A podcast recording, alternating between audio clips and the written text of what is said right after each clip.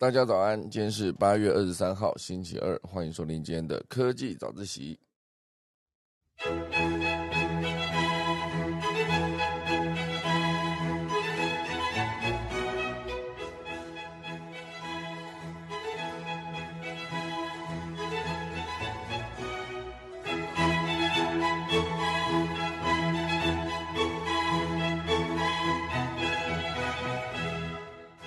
的，今天科技早起要跟大家分享几则消息。第一大段呢，会跟大家聊聊从韩剧《非常律师》这部戏来跟大家聊聊旗舰商业剧的一个高级玩法。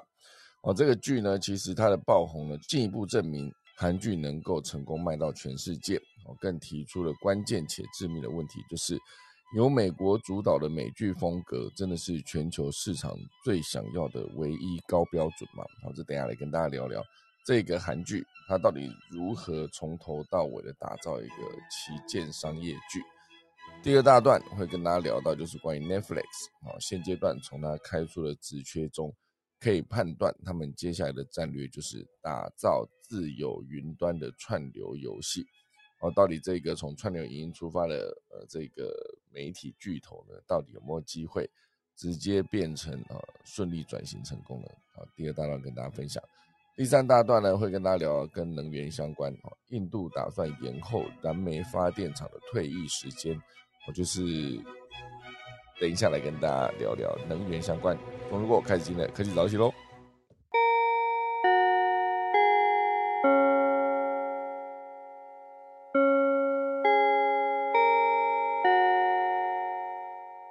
好，首先先跟大家聊一聊，就是还是关于 Apple 了。好，现阶段呢有一个调查发现，Apple Pay 的北美渗透率终于达到了百分之七十五，哦，百分之七十五哦。其实 Apple Pay 是在二零一四年推出的，哦，那时候在整个发表会上面啊，其实做足了宣传，然后也强调了它的很多的优势。就在美国嘛，应该说北美，现阶段就经过了你看看八年，经过了八年，然后渗透率终于达到百分之七十五。算是一个熬了八年的金融科技之路啊！其实我自己之前也是有在使用 Apple Pay，因为我觉得其实真的认真说还蛮方便的。可是后来我发现，其实有一些地方不能用的时候，你就觉得很麻烦。那比如说之前 Apple Pay 是无法用在捷运啊，无法用在搭捷运上面。哦，这件事情上，其实在对岸的微信支付啊，或是呃阿里 Pay 等等，他们很早以前在付钱的时候。我那时候真的有个很深的感受，就是呃那时候要去北京吧，应该是为了去领奖还是什么忘记哦。总之去的时候就发现，如果可以直接有一个手机哈去完成所有的事情，真的是很方便的一件事。我就是不管是要搭捷运搭车，还是任何使用得到，比如说像我们使用悠游卡的情境，他们全部都可以用使用手机完成。我最后减少了很多人，比如说你在进出站的时候。需要额外再去找一支，呃，应该说找你的卡啊，不管你的卡是放在你的钱包里面，还是放在哪里，你就是得拿那个卡。然后有些人是一时间找不到，又硬要卡在那边，就整条动线在呃上班高峰期的时候就完全卡住。哦，所以每次这样看的时候，就觉得如果每个人手上拿的手机可以完成所有的事情，其实是很方便的一件事哦。因为我觉得用手机支付，严格说起来，应该说用。又有卡支付这件事情对我来说是第一次体会到它其实真的很厉害。其实我之前好像也聊过，就是我呃那时候二零零六年员工旅游跑去香港，然后一出机场到饭店的时候，就觉得哎旁边有一个卖冰淇淋的店，我就直接拿着那个悠游卡，应该说当时的八达通卡，我直接就可以去买一支冰了。我觉得哦真的很方便，就一个小小的摊子而已。一个摊车，它是一辆餐车的感觉，我就直接买了一支冰哦。所以那时候觉得，如果真的要赚外国的钱呢，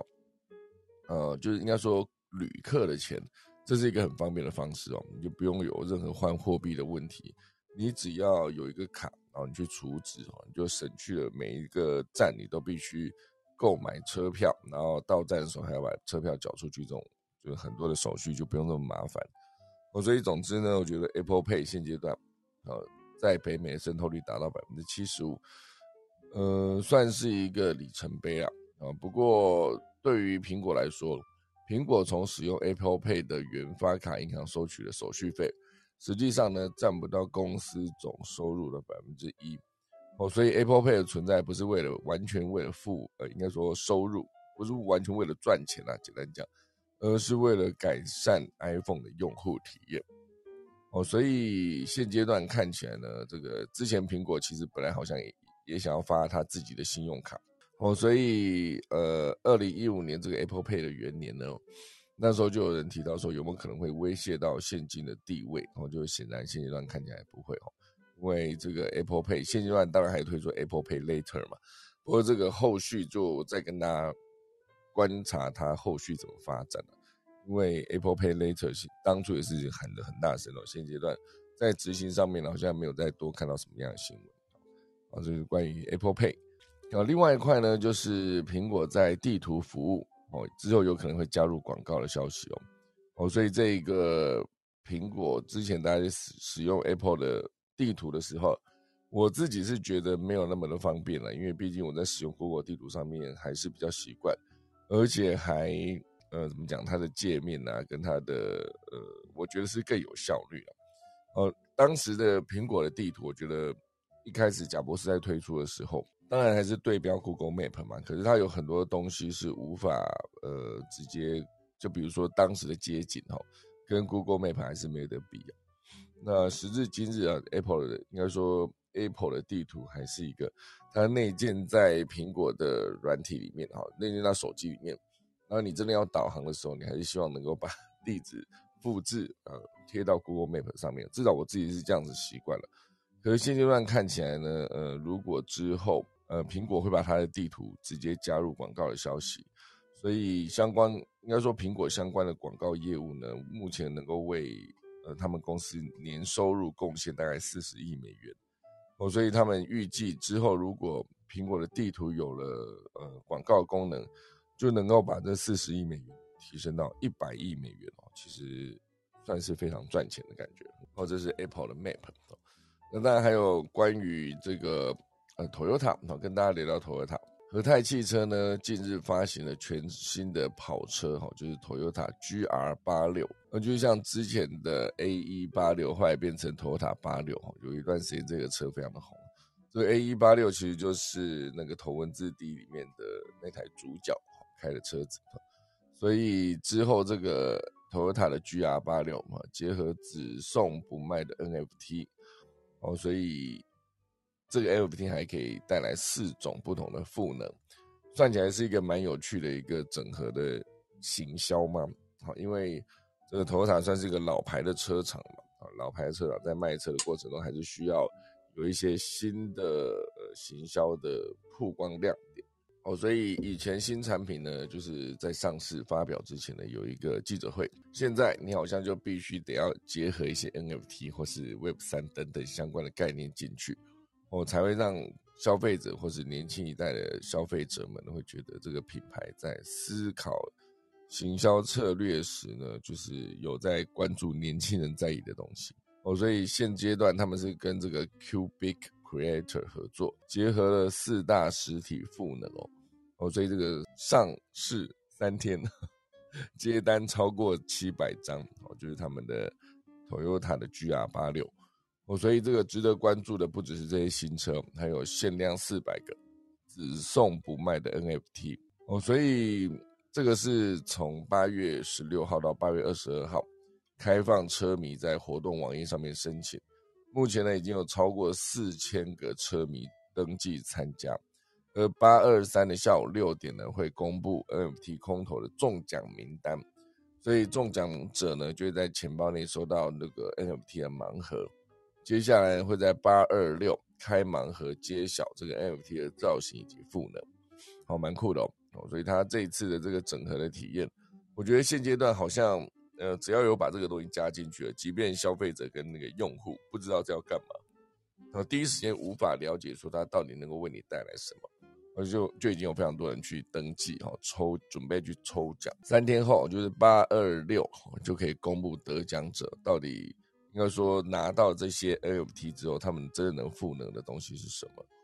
哦，所以我觉得以车子结合 NFT 哦，当然结合 NFT 已经是去年十一月就开始讲的东西了。去年十一月哦就已经在聊说 NFT 的思源显书机哦有 NFT，或者一路到现在哦过了哇塞，已经快怎么讲这十个月了哦，所以时间真的过很快啊。现阶段聊到 NFT，其实还是一个大家会关注的东西哦，所以。不确定大家手上到底经过了这么多年的，也不是到这么多年了，有这么多个月哈的炒作之后，对这件事情到底是依然一知半解呢，还是真的就下手进场去玩了一把哈？这都是有可能的。好，好，这里还有一则消息，我觉得也快速跟大家分享一下。最近呢，西非洲的海岸啊，就是近海发现了一个新的陨石坑，我就。证明这个小行星撞击地球，其实当时的小行星潮不止一次，哦，所以有没有可能就变成恐龙灭绝的主因呢？哦，这个曾经是地球霸主的恐龙，到底为什么突然消失了？目前两派说法，一个就是小行星撞击地球，另外一派呢就是火山爆发。哦，这两块，所以目前呢，地球上面仍存在许多小行星撞击的疤痕。科学家认为，这一次的撞击呢，消灭了恐龙跟四分之三的物种和生命。所以，近期科学家在北大西洋海底呢，发现了一个新的陨石坑，与过去被认为是导致恐龙灭绝的陨石坑的时间相近。这就意味着恐龙灭绝可能是由多次撞击而引发，而不是只有一次吼。所以我觉得一直在观测之前这个地球的状态，就是可以从恐龙灭绝那个时代开始，算是我不知道。我觉得只要任何的生物在地球上面生存，当它消失了哈，就是该物种的世界末日，应该说该物种的末日，对于地球或是对于这个世界来说，其实地球还是活得好好。就除非真的是直接地球被撞到，呃，分开变成两半了，就整个消失之外，其他的比较小的撞击呢，其实就是留下陨石坑及，也许是造成当时的物种灭绝。对我来说，这一些，呃，比如说像这一次哈，就是科学家分析撞击过程中激起的沉积物，看起来这个陨石坑形成大概在六千六百万年前，大概就是白垩纪的末期。所以这个时间跟墨西哥的西克苏鲁伯陨石坑相近，因为这个西克苏鲁伯陨石坑呢，就是被认为小行星撞击以及导致恐龙灭绝的陨石坑。这件事情算是他们做了非常多的电脑模拟之后，去判断说。这个撞击似乎可以撞到四百九十到七百九十公尺深的水中哦，所以如果说你发现这个海底出现了一个九百一十五公尺高的，哎，哦，这个撞击会产生一个九百一十五公尺高的海啸，以及六点五级以上的地震，所以这个事件之就表示当时恐龙灭绝应该就是这些原因哦，就不是说只有这个火山爆发这么简单。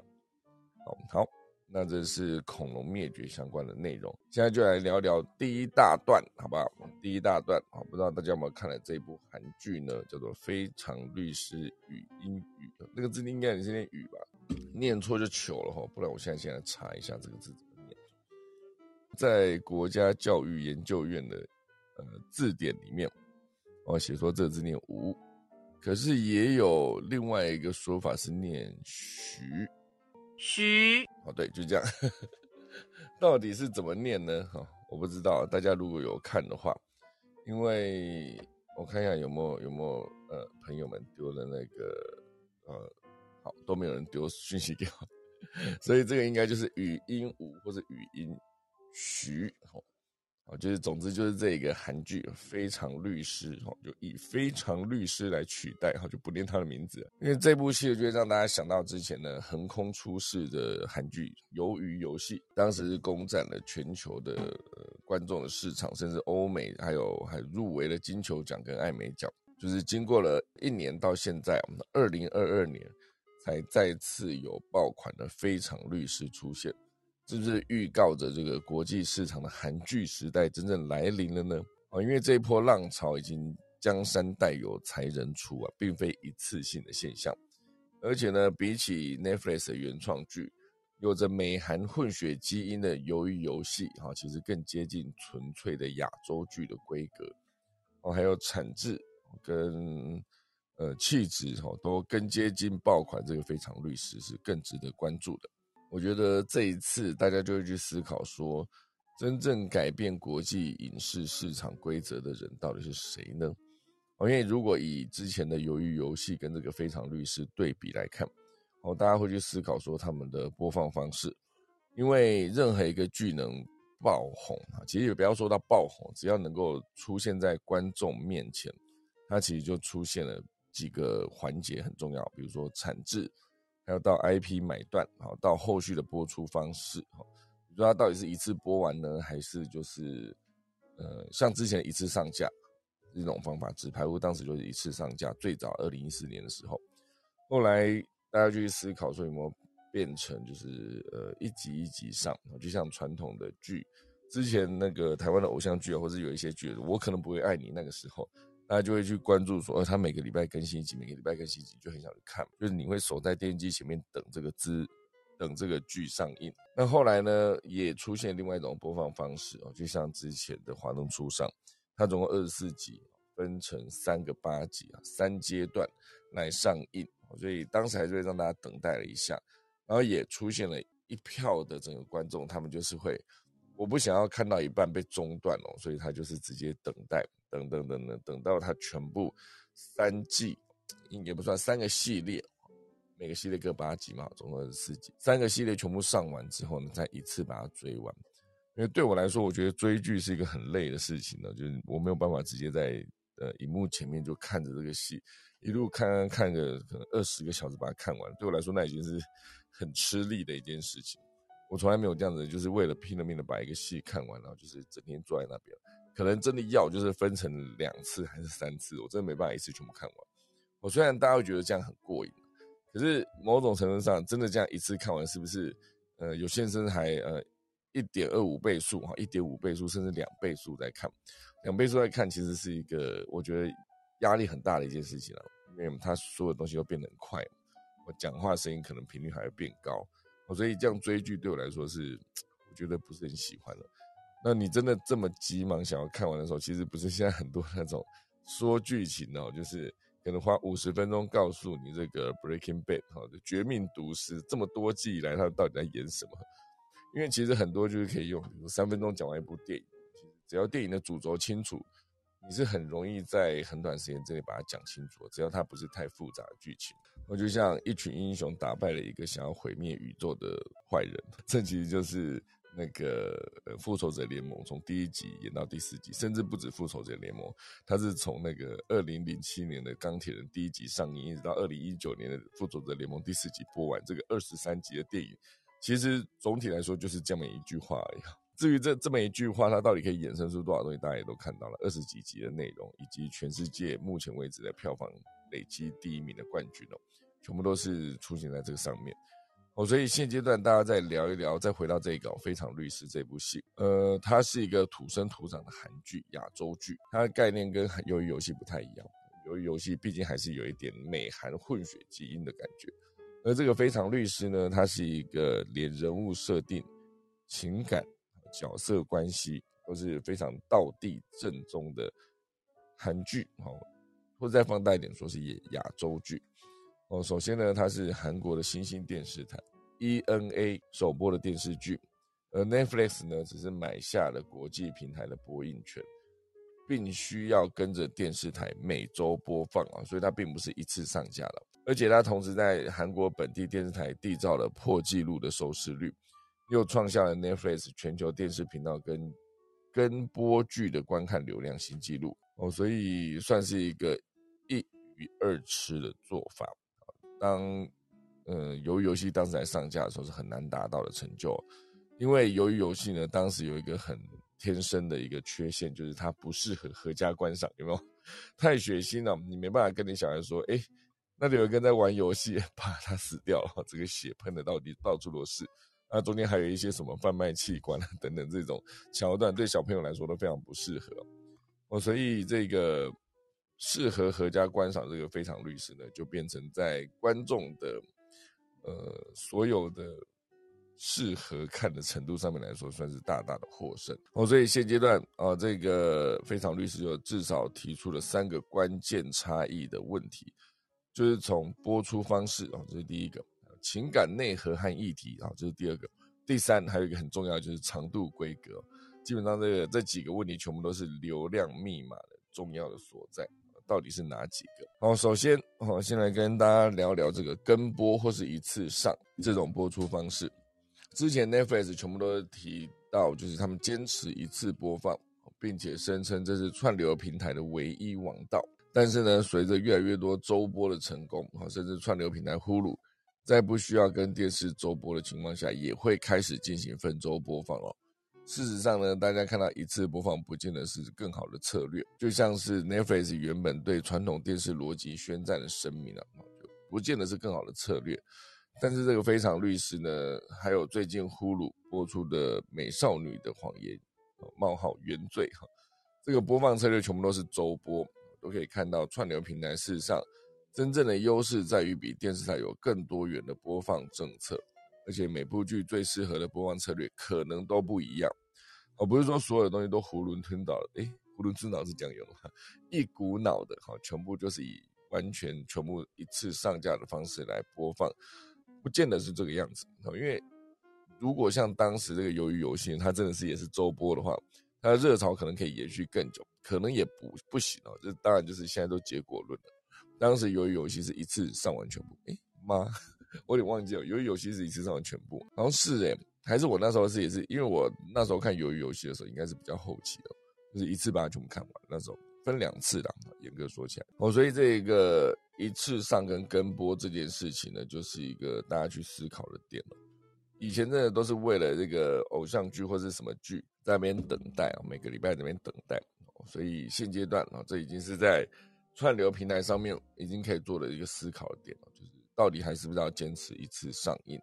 因为之前好像还有一些不只是剧哦，他连那个实境秀，像之前什么《单身级地狱》，哦，他就是用每周。呃，应该说每周上两集嘛的方式啊，直接去更新的。哦，这是播播放的播出方式啊，应该是这样讲。哦，第二个是关于议题啊，哦，这个议题啊，就是带到了情感内核跟议题这件事。这个非常律师呢，他其实是一个呃，本剧探讨的核心议议题是这个女主角，她非常哦，就是她非常律师嘛，是这个律师的。自闭症类群障碍症，就是他非常人的意思哦。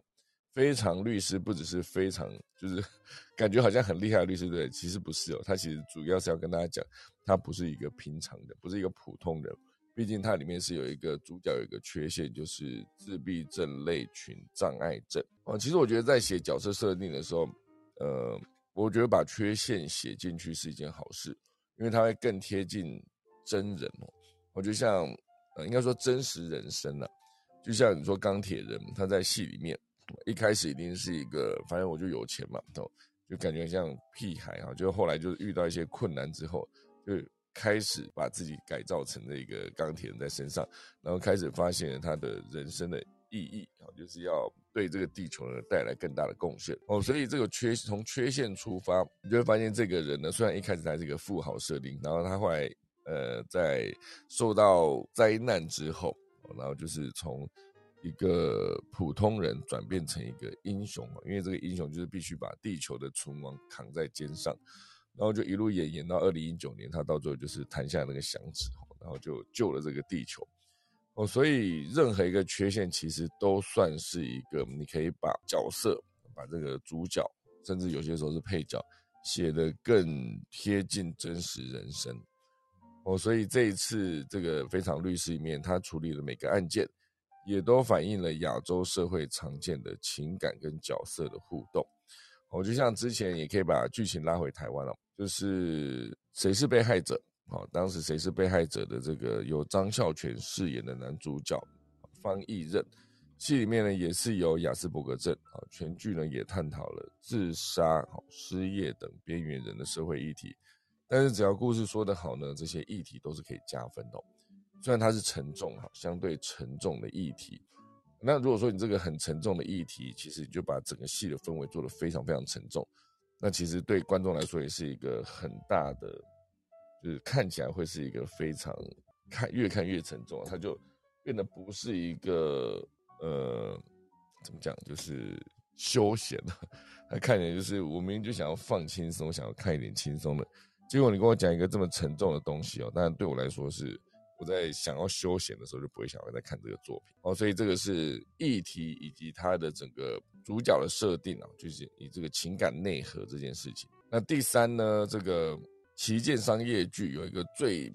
核心哦，最少人提到，但是却又非常重要的关键差异，就是单集的长度。我觉得这真的非常重要。大家在看一个戏的时候，他到底能够接受呃什么节奏，可以到多长呢？哦，大家可以仔细思考一下这件事。哦，六人行哦，或者 How I Met Your Mother，还是那个 Brooklyn Nine-Nine，这几个都有点算是情境喜剧，每一集都非常的有趣，然后非常多的点跟梗。那你可以随时从任何一集开始看，当集你都应该是看得懂哈。顶多差别在于你会有一些很细节的铺陈那种东西，你可能无法第一时间 get 到那个点。不过至少你是看得懂的，从任何一集开始看都可以，因为毕竟。这个戏虽然是连续播放，可是它在剧情的连续性上面有着各集相对可以比较单独的一个存在，哦，所以你不用担心看不懂，光这个不用担心看不懂呢，它就有呃非常强大的传播力哦，就是当时六人行真的看完，你会更了解纽约的生活以及纽约民众，他们到底在什么节庆的时候会做什么呢，以及他们的场景等等，当地的文化氛围你都可以感受得到。一集大概就是半小时哦，时播大概就是二十三分钟，因为中间可能会安插广告嘛，所以这个半小时的内容就是你可以看完一集。所以喜剧大概就是二十到三十分钟，那戏剧的话就是四十五到五十分钟，就是以播放时间来看了哈，戏剧大概就播一个小时嘛。所以过去呢要对接国际平台的剧啊，不管是原创剧还是你呃卖版权。清一色都是以四十五到五十分钟这个规格来当做唯一选择，哦，这个播放时长这件事情呢，其实非常的重要。但是实际上，更了解亚洲戏剧市场的人会知道，像之前哦，不管是从韩剧到三立的偶像剧，时长七十到七十五分钟才是一个亚洲商业剧的一级战场，因为这个就是一个可以播到含广告九十分钟哦，所以像之前最早三立的剧。命中注定我爱你，到后来的陈柏霖演的我可能不会爱你，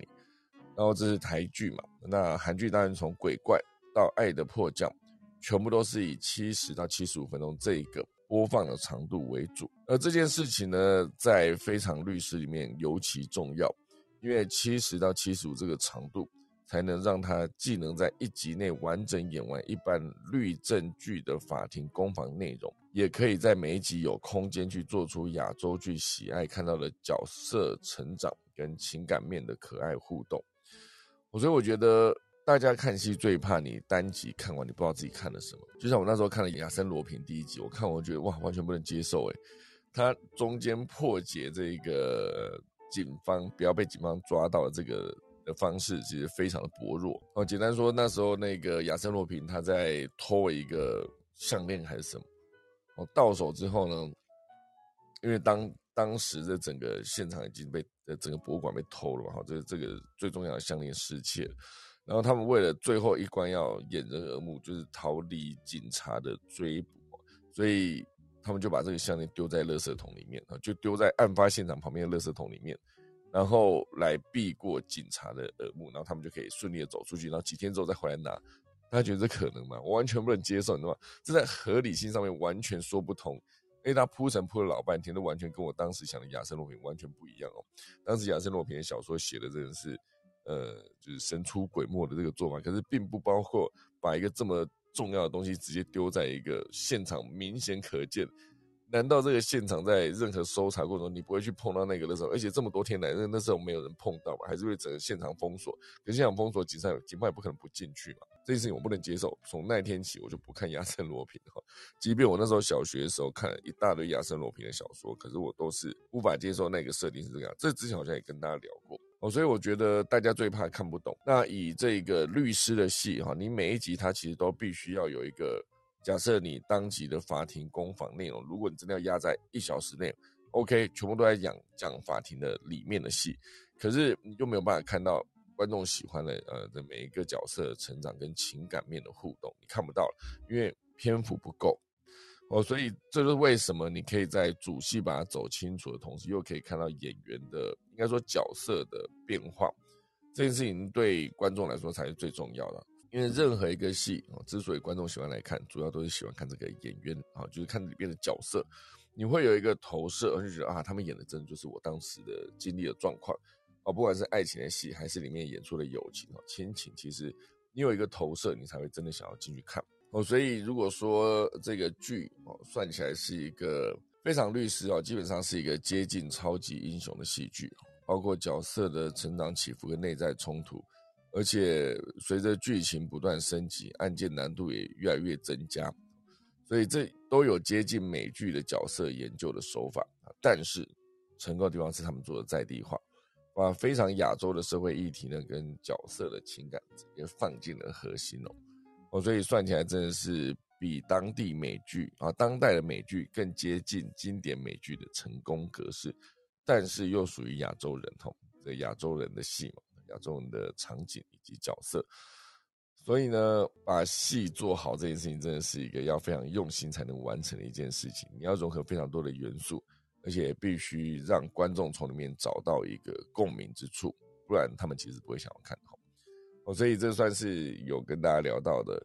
旗舰商业剧的几个呃流量秘密，不知道大家看过了没有？大家如果没有看的话，可以赶快去看一下，毕竟它已经播完了嘛。啊，总之，因为我我没有看啦，不过我觉得他后面的分析非常的清楚，就是在做内容上面，其实可以去思考的一个点了。每一集的长度到底是怎么样玩？好，来跟大家聊聊第二大段，好，一样是可以聊到 Netflix 啊，那，就是 Netflix 的新子缺泄露了公司的战略，就是要打造自由云端的串流游戏哦，所以之前就有提到说 Netflix 要朝游戏方面去切入，因为。现阶段传出的消息是，他们布局手机游戏市场，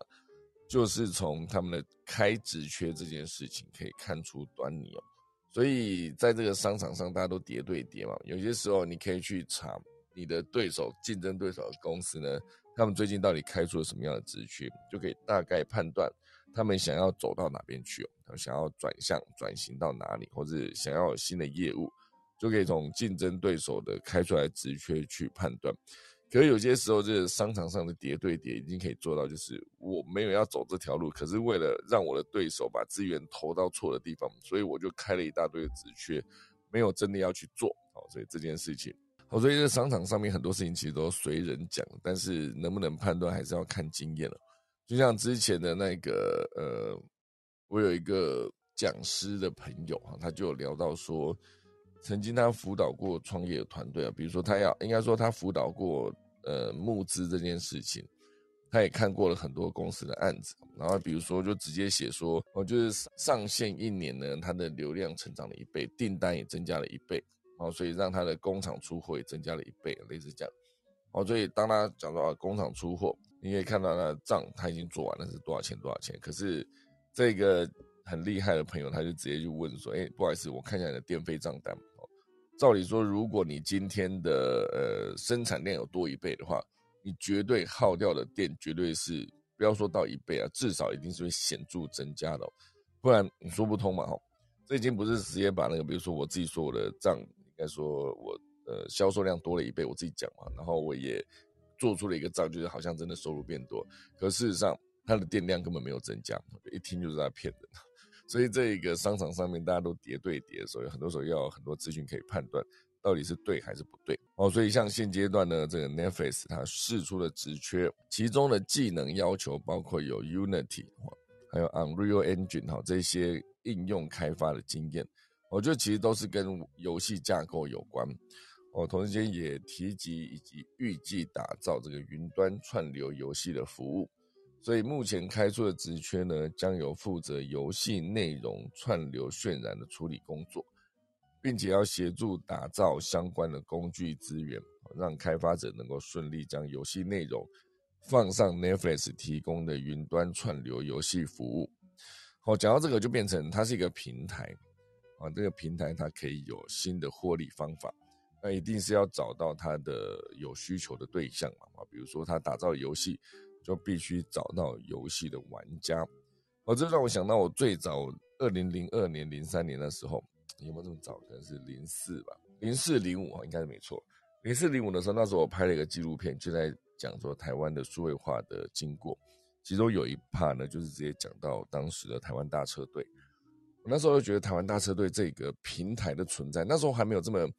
明显的一个定义平台这件事情。那时候我只是觉得，如果你每一辆车，我都可以用这种方式叫到车哦，就是当时当然是打电话去叫五五六八八嘛。那时候就总觉得它跟网络结合绝对是有利可图，可是我那时候也没有想到真正可以做到的事情是什么哦。所以当然最后面大家都知道了嘛，就是 Uber 它的逻辑就是直接在。网络上面用呃定位点这件事情来媒合所有的乘客跟司机，哦，这就是 Uber 一开始成功的东西。所以当这个平台建完之后呢，你如果没合的东西是人，那那就是一个呃计程车的概念；如果你没合的东西是物品，那其实就是一个物流的概念。所以最终就是演化成了现阶段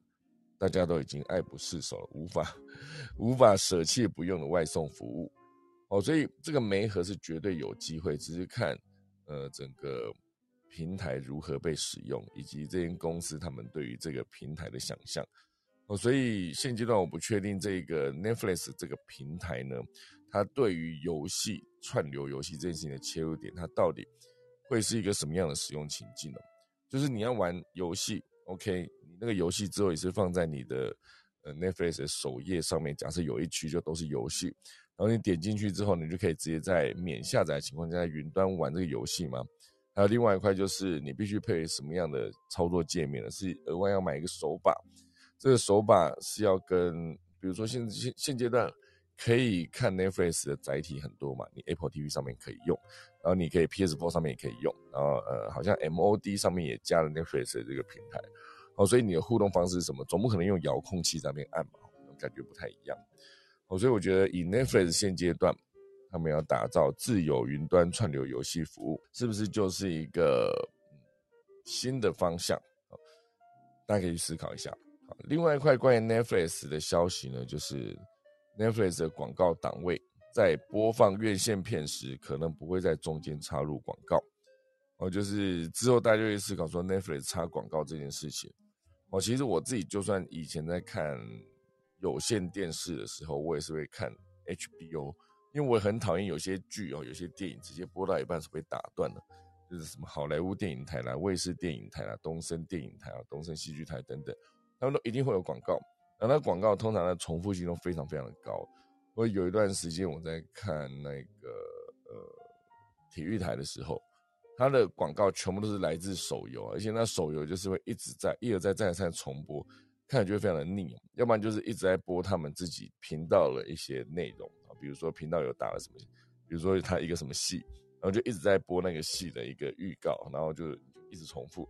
就是看广告的过程是让大家非常痛苦的，因为第一，你已经接收过这个资讯了，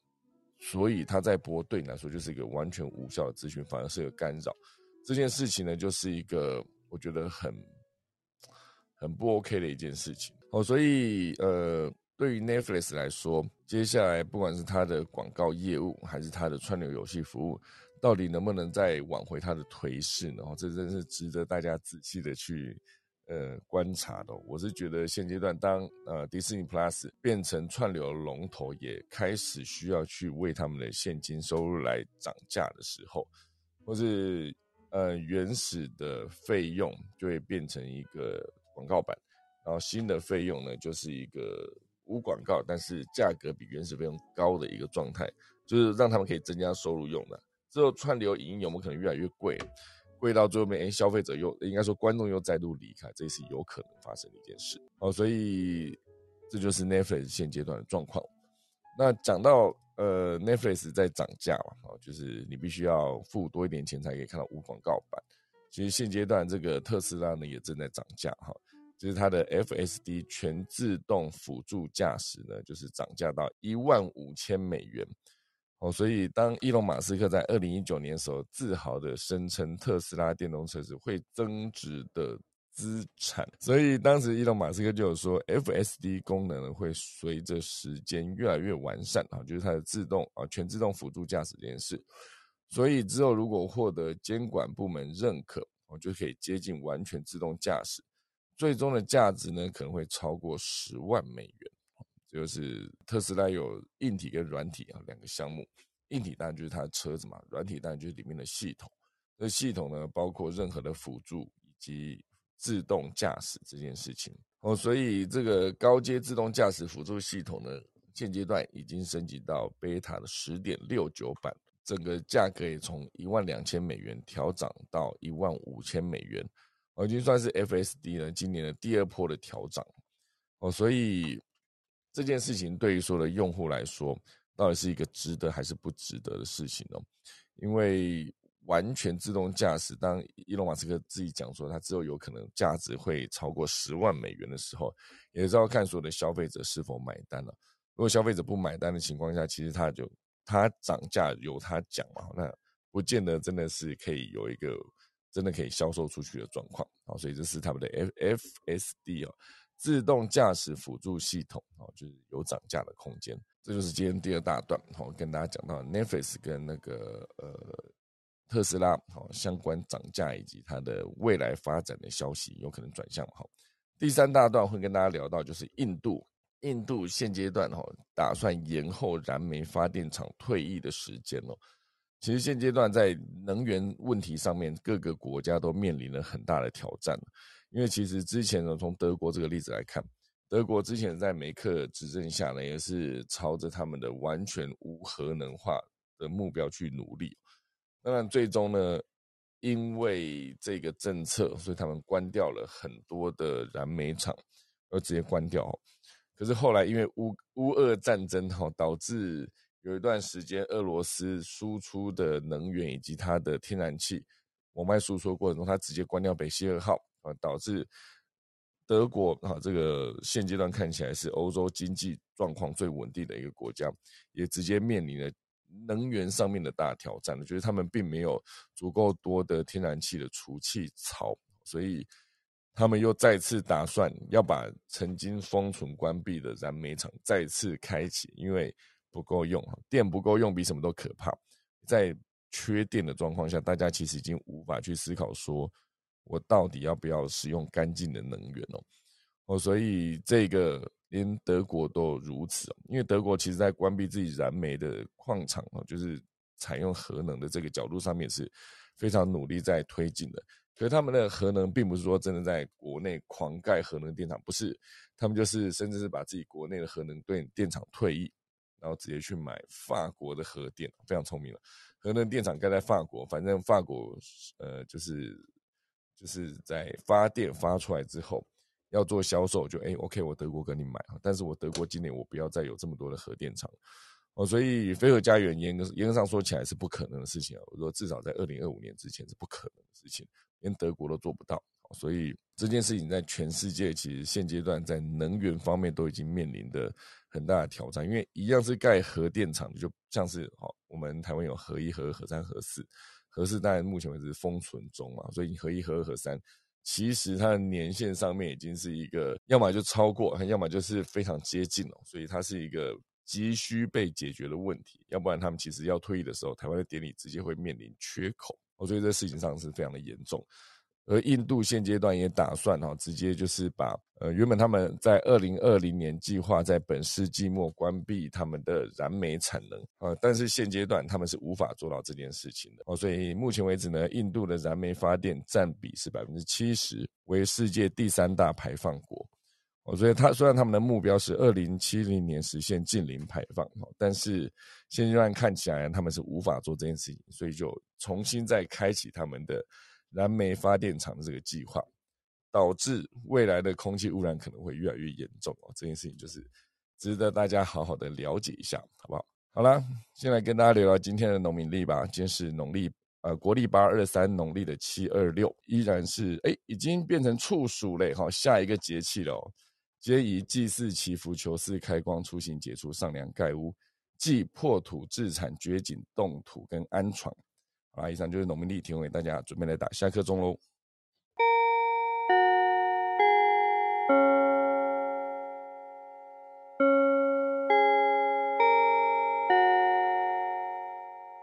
好的，我们来看今天有什么朋友想要跟大家分享什么内容呢？啊，连凯老师有在啊，老师早安，老师现在已经是下一个节气了，对不对？对，要跟大家聊一下处暑，或是北半球哦，北半球进入了处暑，南半球的话是要准备进入到雨水啊，这个刚好有一颠倒的一个节气的状况。哦，对，那处暑一般这个字眼呢，有些人看不太懂哦，怎么到了秋天的时候还有一个暑的这个字字眼在里面呢？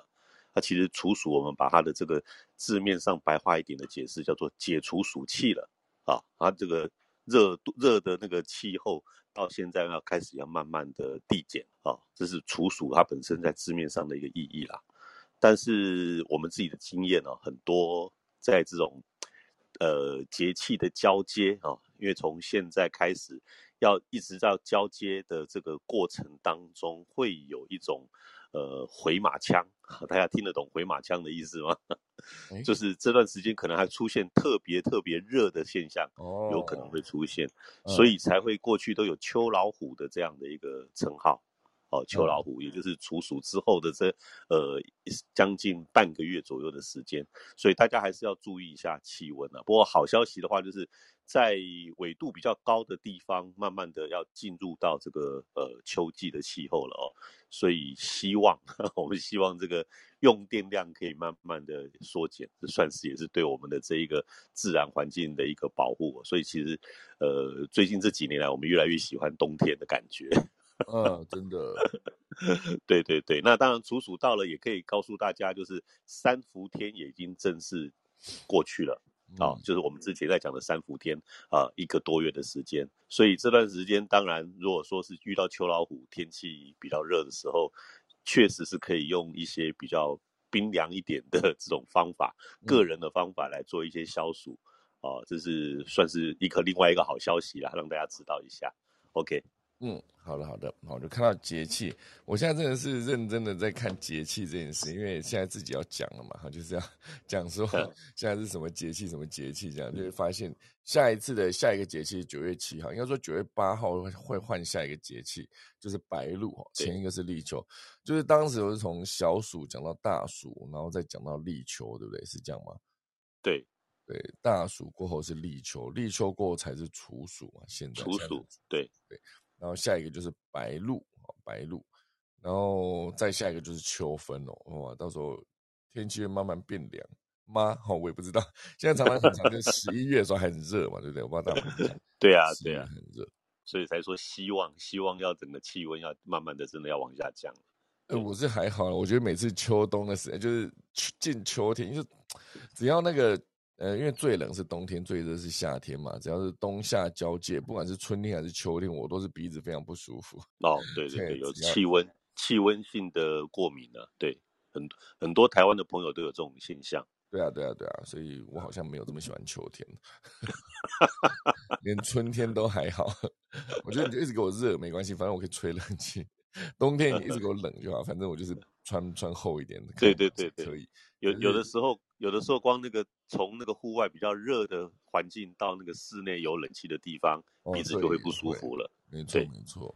啊啊，所以这就是，反正现在是那个处暑哈，就是大家就好好照顾自己的身体哈。就是其实每个节气都可以讲这句话，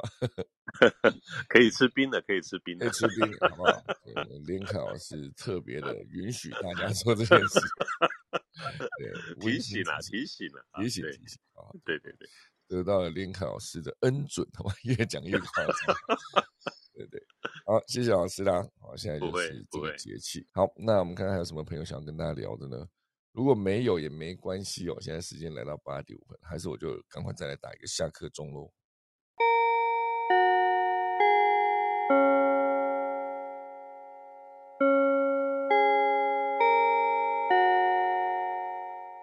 好的，今天就谢谢大家收听啦。我们的明天八二四星期三早上再见，大家拜拜。